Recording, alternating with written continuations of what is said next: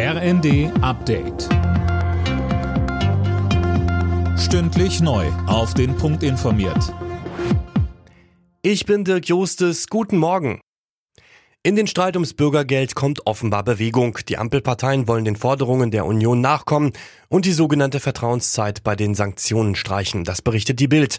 Mehr von Jana Klonikowski. Eigentlich hatten SPD, Grüne und FDP geplant, dass es sechs Monate lang keine Sanktionen bei Verstößen von Bürgergeldempfängern geben sollte. Das lehnen jedoch CDU und CSU strikt ab. Einer der Hauptgründe, warum sie das Bürgergeld im Bundesrat blockiert haben.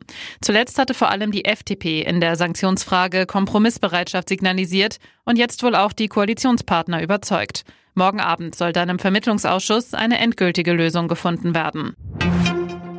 Der Winter wird für Millionen Menschen in der Ukraine lebensbedrohlich, das meint die Weltgesundheitsorganisation angesichts der russischen Angriffe auf das ukrainische Stromnetz.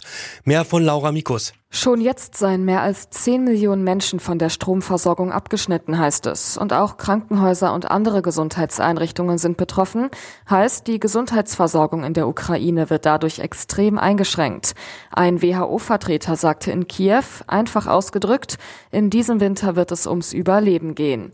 Die WHO rechnet damit, dass zwei bis drei Millionen weitere Menschen ihre Häuser auf der Suche nach Wärme und Sicherheit verlassen werden. Die Menschenrechtsorganisation Amnesty International hat das Verbot der One Love Kapitänsbinde durch die FIFA als grotesk bezeichnet. Auch viele Fans reagierten auf die Entscheidung mit Kritik und Unverständnis, kritisierten im Netz aber auch das Nachgeben Deutschlands und der anderen europäischen Teams.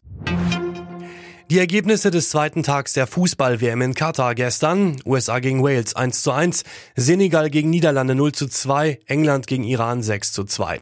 Heute treffen dann Argentinien und Saudi-Arabien, Dänemark und Tunesien, Polen und Mexiko sowie Frankreich und Australien aufeinander. Alle Nachrichten auf rnd.de